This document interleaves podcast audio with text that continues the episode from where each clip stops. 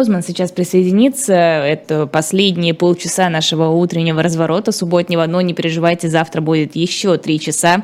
Приходите обязательно, не пропускайте, потому что, ну, воскресенье. Как вам еще проводить воскресенье, друзья мои? Утро воскресенье – это время, когда нужно слушать утренний разворот с Лизой Лазерсоной и Лизой Аникиной.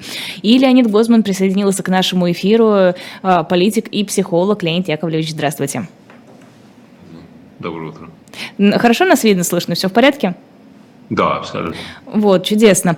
Мы вот обсуждали вчера, и мне кажется, стоит обсудить сегодня съезд народных депутатов под э, Варшавой. Вот ваше мнение насчет подобных объединений, насколько они, э, ну, легитимны, наверное, неправильное слово, но насколько они действительно являются неким органом, перспективные, насколько они являются каким-то органом, которому стоит прислушиваться и возлагать на них какие-то надежды?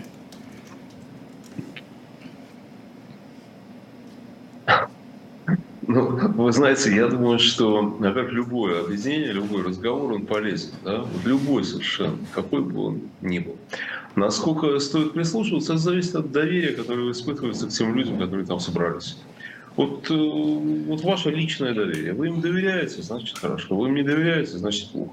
Никаких, э, никакой легитимности нет ни у кого из тех, кто сегодня собирается. Понимаете, не потому, что я про них говорю, что вот куда вы лезете, у вас нет легитимности. Ни у кого ее нет. Абсолютно. Эта легитимность появится потом, когда-нибудь. Когда рухнет этот режим, у нас будет какой-то момент неправовой ситуации, абсолютно неправовой. Я думаю, что к ней, собственно говоря, все пытаются готовиться. Дело в том, что вот представьте себе, когда все это рухнет, да, ну, конечно, оно, конечно, рухнет, и Э, события вот э, вчерашние, позавчерашние, я имею в виду освобождение Херсона, конечно, эм, приближает этот э, момент. Вот когда оно все рухнет, может быть по-разному. И может быть совсем ужасно, могут быть совершенно страшные сценарии после вот падения режима. Но ну или там после военного поражения окончательного на поле боя. Но возможно, и какие-то более-менее нормальные. Они не очень вероятны, но все-таки какой-то шанс у нас есть. И вот когда это возникнет, тогда, знаете, будет очень сильный запрос на людей э, известных и авторитетных. А никакой легитимности здесь речи нет но люди какие-то известные, авторитетные. Ну, будут, созданы, будут создаваться какие-то структуры, типа, там, не знаю, Комитет национального спасения там, и так далее. И вот тогда э, э важно, в этот комитет могут войти люди, э, вхождение которых в этот комитет естественно. Понимаете, ну вот смотрите, допустим, создается такой комитет, да, вы можете к Навальному относиться хорошо, можете плохо там и так далее, но понятно, что он должен быть там, дай бог ему выжить э, в этой э, ситуации, да, вот он должен быть там. Мне кажется, что сейчас вот, вот эти съезды, собрания, комитеты и так далее, которые создаются сейчас, это как раз Э, то, что в конце концов определит состав будущего комитета национального спасения. Это тоже будет нелегитимный орган, это будет временный орган. Но этот временный орган должен будет подготовить выборы и быть заменен уже органом э, э, легитимным. Э, как, кстати, произошло в Украине сейчас, когда там был временный президент, а потом был избранный президент уже, э, ну, после, я имею в виду, революции достоинства был Порошенко, да? Вот что-то подобное будет, будет у нас. Вообще все должны разговаривать друг с другом, а не только собачиться. Это нормально. Леонид Яковлевич, ну вот смотрите, если хочется даже поговорить вот с каким-то там советом оппозиции так называемым, да, легитимным, нелегитимным, неважно, просто с людьми, которые бы могли представлять наши интересы. Но я вижу там Илью Пономарева, к которому у меня достаточно определенное отношение, потому что человек берет на себя официально ответственность за террористические акты многие. Не знаю, связано он или нет, но выглядит это все довольно, вы согласитесь, отталкивающе. Вот как мне быть? Я не могу как бы себя ассоциировать с этим человеком, он не может меня представлять. Так, а он вас не представляет пока. Он вас не представляет. Он говорит, что он вас представляет. Но мало кто еще говорит. Ну, расслабьтесь, не волнуйтесь. Э, он никаких решений за вас не принимает. Он не пишет за вас законы. Понимаете, когда э, Елена Мизулина э, говорит, что она вас представляет, потому что она член Совета Федерации, это довольно страшно, потому что она для вас законы издает. Понимаете? Она издает закон. Илья Пономарев не издает закон. Но он зато говорит, что людей убивает. Да ну, подождите. Ну, во-первых, это он там ну, сказал как-то, по-моему, не подумавши. Вот. А во-вторых, э, э, э, даже если представить себе, что это правда. Вот представьте себе, что это правда. Он все равно вас не представляет. Знаете, вот я, например, туда не поехал. Ну, Меня звали. Меня звали, хоть я не, никогда не был никаким депутатом, даже самым маленьким. Вот, они меня позвали. Там было несколько человек, которых они позвали вот, ну, в таком же статусе, как я, то есть не депутата. Да? Я сначала собирался ехать, потом я посмотрел на некоторые их документы. Э, вот. Э, потом, э, значит, я понял, что это призыв, ну, по крайней мере, в значительной степени призыв к вооруженной борьбе. И я подумал, что я не могу там быть, потому что не потому, что я против вооруженной борьбы. Я понимаю, что иногда она неизбежна. Хотя я помню, что вооруженным путем к власти пришли большевики а не Керенский. Угу. Вот большевики началось вооруженным путем. И началось такое, что лучше бы тут царь сидел до, до скончания 22 века. Да? Э, но я не могу, потому что я сам не буду принимать в ней участие. Понимаете, вот я э, в силу разных причин, я автомат в руки не возьму.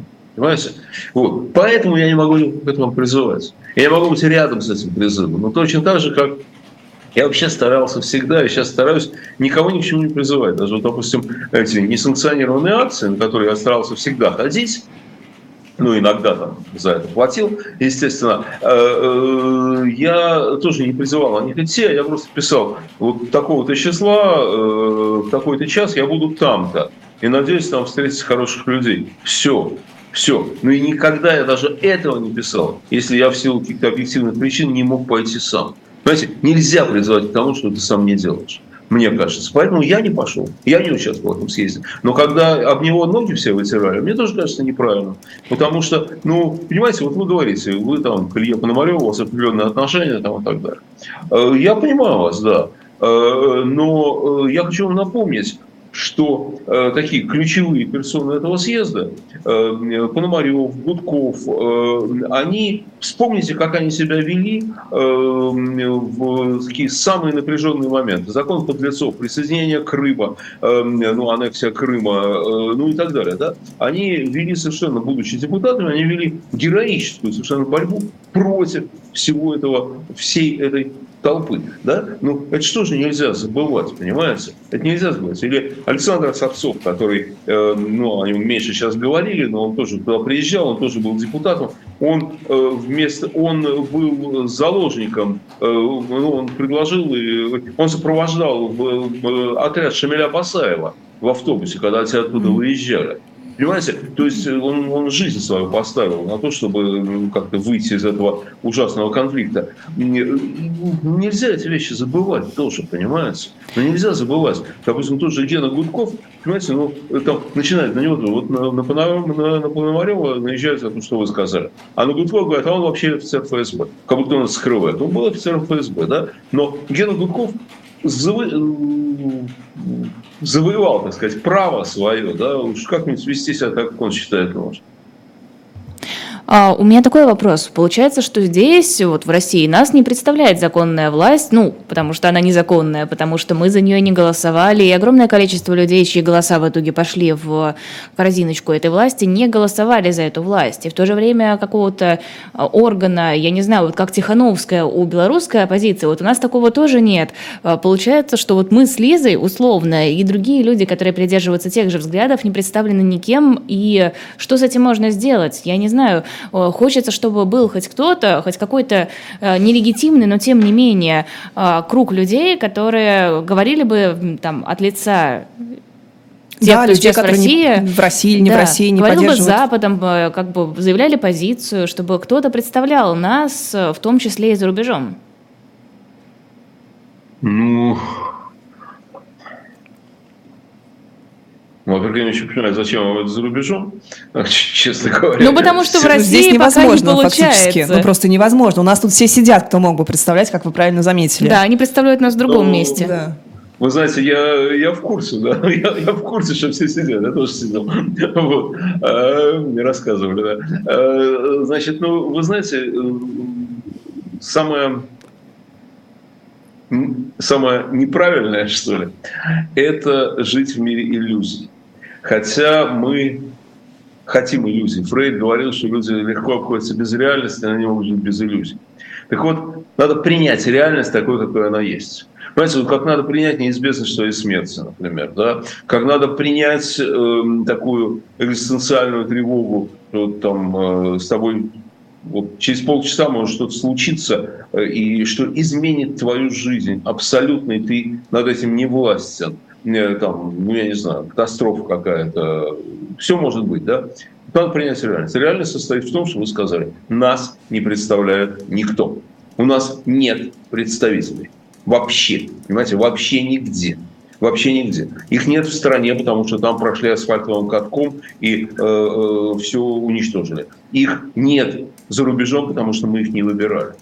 Мы не выбирали тех людей, которые сегодня представляют. Тем не менее, такое бурление есть. Вот, ну не знаю, я скоро поеду на э, такое собрание в Вильнюс 30 ноября, 1 декабря э, будет достаточно представительное, как мне собрание в Вильнюс. Я в Вильнюсе, я там буду обязательно. Значит, вот люди как-то пытаются чего-то говорить. Они, поскольку голосования быть не может, да, голосования быть не может, то мы как бы сами внутри себя выбираем, кому мы доверяем. Вот и все. Понимаете, вот в этом собрании в Вильнюсе будут люди, которым я доверяю больше, люди, которым я доверяю меньше. Ну что делать? Вот. А они, и свободные люди, они будут говорить, э, чего, чего, они будут говорить, чего хотят. Вы хотите, чтобы они вас представляли? Напишите этому человеку. Напишите этому человеку и скажите, вот, парень, я тебе верю. Я тебе верю. Вот можешь считать, что я за тебя будут выборы когда-нибудь, я за тебя э, проголосую. Но я тебе верю, но я считаю, что ты вот здесь и здесь сделал ошибку. Здесь и здесь ты сделал неправильно. Я бы хотел, чтобы ты сделал вот это. Вот так люди, между прочим, пишут своим законным представителям, членам парламента, там в тех странах, где есть парламент. Вот они пишут своим членам парламента и говорят, зачем ты, я же за тебя голосовал, ты вот сделал вот так. Вот нет, вот больше так не делай. Это нормальная вещь. Вот вступите с ними в диалог, если вы хотите, чтобы они вас представляли. Вступите с ними в диалог. Ничего другого, ничего другого не бывает. Я, между когда выступаю, вот, вот так, как сейчас у вас с удовольствием, с огромным, я всегда потом читаю комментарии И обязательно читаю комментарии, потому что вот комментарии это тоже форма вот такой обратной связи. И когда человек мне говорит, самое как бы, ну, конечно, очень приятно читать похвалы какие-то, да, э, ужасно приятно, но очень информативно на самом деле очень информативно. Когда человек пишет, например, вот э, вообще-то я вам доверяю, да, вообще-то я к вам хорошо отношусь, но э, вот, вот с этой вашей позиции я категорически не согласен, э, потому-то и потому-то, да, ну ты можешь эту позицию изменить, ты можешь потом найти какие-то дополнительные аргументы, но вот это, это диалог. Вступайте в диалог. Другого пути не бывает. Леонид Яковлевич, вот на фоне оставления Херсона появились с разных сторон при том комментарии о том, что это может стать началом для мирных переговоров. А, не очень понятно, в чем там торг для Украины, правда, будет, но вот расскажите, видите ли вы какое-то действительно начало для переговоров возможных? Э, ну, во-первых, во-первых, разумеется, мое поздравление Украине э, и восхищение. И поздравление всем нам. Потому что, понимаете, это приближает... Вот, вот я читал ремарка, э, что немецкие эмигранты, ну, которые от Гитлера бежали, жившие в Америке, они, как они в 1944 году, ждали освобождения Парижа. Вот не потому, что они были парижане, я в Херсоне вообще никогда не был, а потому что они понимали, что освобождение Парижа – это, конечно, не конец войны, но это сигнал того, что Третий Рейх обречен. Вот обречен. Все, Гитлер не поднимется после освобождения Парижа. Мне кажется, что подобное произошло, э, э, произошло с Херсоном. Теперь про переговоры. Посмотрите, как заблажили э, наши начальники э, после падения Херсона. Они за несколько дней раз пять уже говорили, что они готовы на переговоры без всяких условий. Да? Раньше-то у них условий этих было дофига. И посмотрите... Ну нет, они уточняли, что они готовы на переговоры с учетом сложившейся ситуации. Ну, то есть, мне кажется, там речь не идет о том, что вне условий. Речь идет о том, что мы готовы к переговорам, но с учетом того, что вообще-то это вот все наше. Нет, это то, что они раньше говорили. А сейчас они уже несколько раз сказали, мы готовы к переговорам без всяких условий. Без всяких предварительных условий. Они уже это сказали. Кроме того, посмотрите, э, э, Владимир Владимирович, ну, буквально как великий вождь, который с мавзолея изображал братья и сестры, да, когда э, получил по морде сильно, Владимир Владимирович стал говорить о наших украинских партнерах. Да? Только что они были наркоманы и да. нацисты, а теперь стали украинские партнеры, уважаемые. То есть это конечно, замечательная демонстрация. Вот. А, значит, что хотят э, с обеих сторон? Владимир Владимирович, вижу, понятно, хочет э, передышки. Он хочет зафиксировать фронт, он хочет прекращения огня, чтобы у него было время перегруппироваться, достать где-то оружие купить, то ли у иранцев, то ли у корейцев, то ли еще у кого-то, потому что очевидно, что наш военно-промышленный комплекс э, не справляется, э, значит, нужны э, закупки, ну и так далее. Но, знаете, Зеленский не клоун, и, разумеется, он на это не пойдет. Он на это не пойдет. Зеленский выдвинул свои условия для переговоров. Эти условия совершенно правильные, мне кажется, абсолютно понятны. Во-первых, положи на место, что взял да, уходи за линию 91 -го года. Причем посмотрите, как, как вообще произошло. Ведь когда все началось, то со стороны Украины несколько раз говорилось о линии 23 февраля. Да. Сейчас говорится о линии 91 -го года. Наши великие стратегии добились. Молодцы, молодцы ребята. Вот. Значит, э, во-первых, уйди за линию 91 -го года. То есть отдай все, в том числе Крым. Во-вторых, э, заплати заплати, при, при, прими ответственность за репарации. Тоже правильно на самом деле. А кто должен платить? Мы должны платить, Россия должна платить. Вот. Выдай военных преступников, ну и так далее. Правильные, абсолютно правильные требования. На требования эти, на удовлетворение требований Владимир Владимирович пойти не может. Он, если идет на удовлетворение требований, он теряет власть. Поэтому, кстати говоря, когда Зеленский сказал, что, и даже, по-моему, закон такой принял, что переговоры возможны, но не с Путиным, а со следующим президентом, то на самом деле он ничего такого особенного не сказал, потому что, э, ну, кроме того, что, конечно, это унижение Путина, такой по морде, плевок такой в морду угу. от тебя вообще нет. А он такой, в да. смысле, а что, у нас будет следующий президент? Нет Путина, нет России. Вот. Нет, понимаете, это очень важное сообщение. Вот тебя нету, парень, тебя нету. С тобой вообще уже никто разговаривать не хочет, да? Но это так и есть, потому что в настоящие переговоры Путин вступить не может. Настоящие переговоры будут означать его капитуляцию и его капитуляцию внутри. Ему его люди, те, которые вокруг него, не простят этого. Вот. Поэтому э, переговоры, да, возможны, вот такие, а других, а других нет, не будет, я, я думаю. Леонид Яковлевич, а вы считаете, что его окружение, оно прям вот такие ястребы, которые топят за войну, что ли? Я вижу разочарование среди Z-патриотов, я вот утром чуть раньше приводила в пример статью Дугина, Дмитрия Альшанского и прочих, но тем не менее мы понимаем, что, скорее всего, там какие-нибудь высокопоставленные чиновники, владельцы госкорпорации, они вряд ли уж так сильно желают победы до конца. Да нет, конечно, не поэтому. Не, не.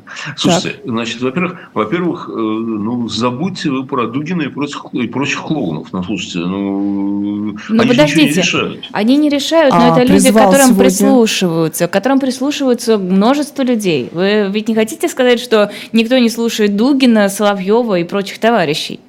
Не, конечно, их слушают. Только смотрите, значит, те, кто слушают, не решают. Да тут никто не решает, если уж на то пошло. Нет, почему, почему? У нас решает Путин, у нас решает Патрушев, у нас решают эти ребята. Да? Вот. вот они Дугина и компанию, и Соловьева не слушают. Наоборот, Дугин, Соловьев и компания слушают их и говорят то, что, они, то, что им кажется, они хотят услышать. Вот на самом деле как происходит. Да? А аудитория Дугина, Соловьева, Рогозина, она никаких решений не принимает. Вообще их вообще никто не спрашивает. Это авторитарная система. Вот. Теперь насчет э, настроения в этом окружении. Понимаете, они не голуби, не, не ястребы. Они глубоко циничные, они э, жестоки. Им, в общем-то, все равно, что происходит. С Украиной, с Россией, сколько там народу погибнет, и русских, украинцев, там кого угодно, да плевать им на все, на самом деле. Их не интересует ни Россия, ни Украина. Их интересует собственная жизнь и собственное благополучие.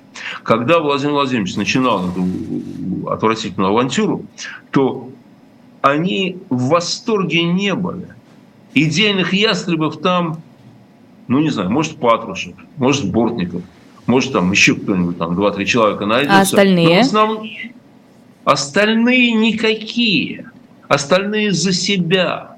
Остальные готовы за войну, готовы за мир, лишь бы Запад снял санкции, и он вернулся к своему замку ну, в Испании. Есть, то есть мир-то выгоднее Зап... все равно им. Почему они не простят Путину, вы сказали?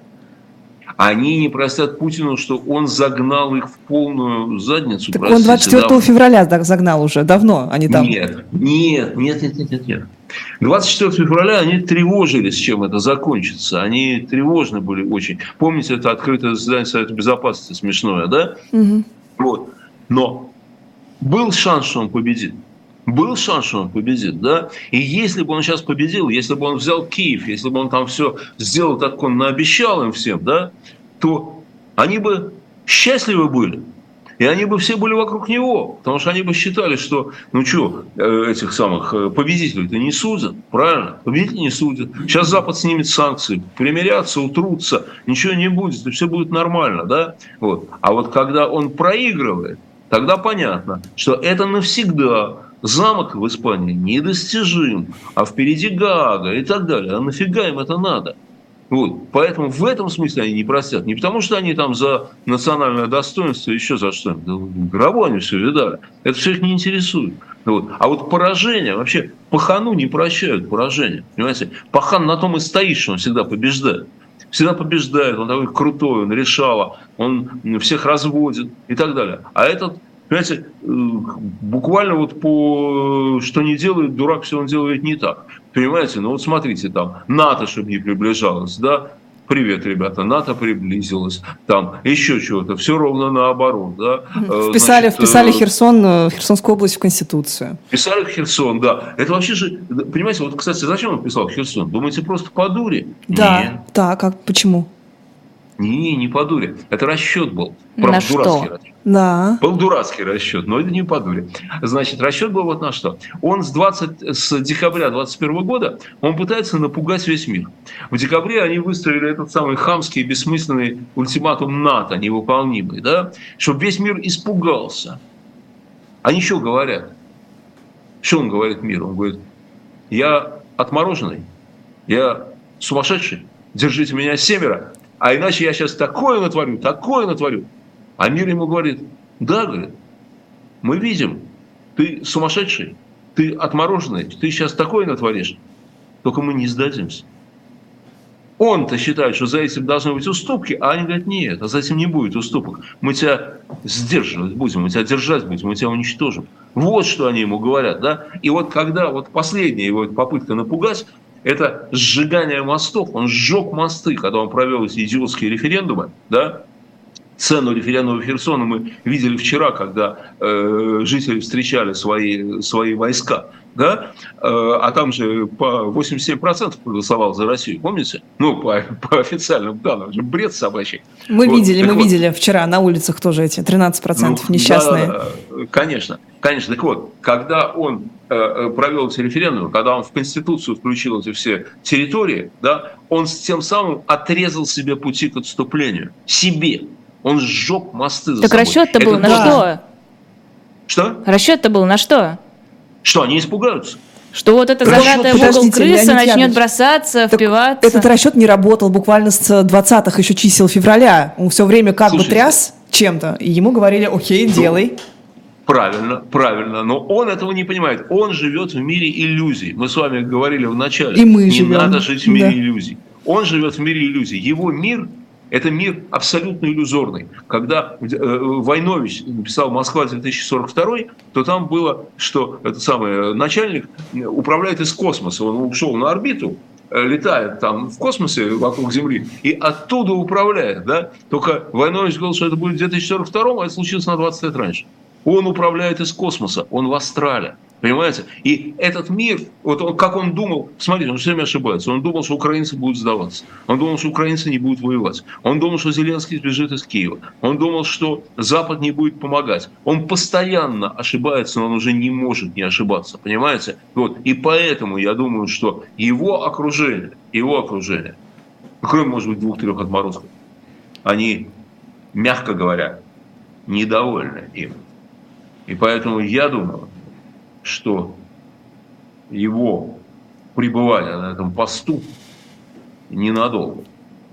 Мне так кажется. А какой, какой у вас прогноз вот в контексте э, событий, которые на фронте разворачиваются? Я просто помню, что я все время слушаю, что Быков говорит, что Новый год отмечаем на эхе. Вот, говорил он, он говорит, пока на... Не, не, Дмитрий Львович Быков говорил, что на 70% он все-таки склонен думать, что Новый год встречаем на эхе. Корпоратив, кстати, мы не будем теми, теми кто откажется от корпоратива. Э, я очень надеюсь, но, знаете, я не уверен, что этот Новый год, но следующий я почти уверен, что мы будем встречать в Москве. Э, вот. Э, значит, знаете, только, надеюсь, меня не будут обвинять в еврейском национализме, значит, евреи говорили 2000 лет друг другу в следующем году в Иерусалиме. В следующем году в Иерусалиме. И вот они говорят, это правда 2000 лет. Надеюсь, Но нам не придется концов, так долго ждать. Не хотелось бы. В конце концов, они вернулись в Иерусалим. Да? В конце концов, они вернулись в Иерусалим. Я, э, почему сказать, в следующем году в Москве. Мы mm. вернемся в Москву. Мы вернемся. В, в комментариях напишут, евреи вернутся в Москву в следующем году. Э, Леонид Яковлевич, спасибо огромное. Это был э, утренний разворот на YouTube-канале «Живой гвоздь». У нас был в гостях Леонид Гозман, политик и психолог. Лиза Лазарсон, Лиза Аникина были с вами. Сразу после нашего эфира вам даже никуда уходить не надо. Буквально пять минут подождать будет программа «Будем наблюдать» с Алексеем Венедиктовым, ведущий Сергей Бунтман. А затем в 15 часов программа «Одна» с Ольгой Журавлевой. А между «Будем наблюдать» и «Одной» в, на YouTube-канале «Дилетант» будет программа «Книжная казино истории. Так что обязательно приходите, подписывайтесь, ставьте лайки, рассказывайте об этой трансляции, об этом эфире в социальных сетях и ждите встречи с нами через две недели. Ну, конечно, мы появимся по отдельности чуть раньше в других эфирах, но разворот следующий через неделю, ну, в смысле, через две недели. В общем, вы меня поняли. Спасибо огромное всем. Всего доброго. До завтра.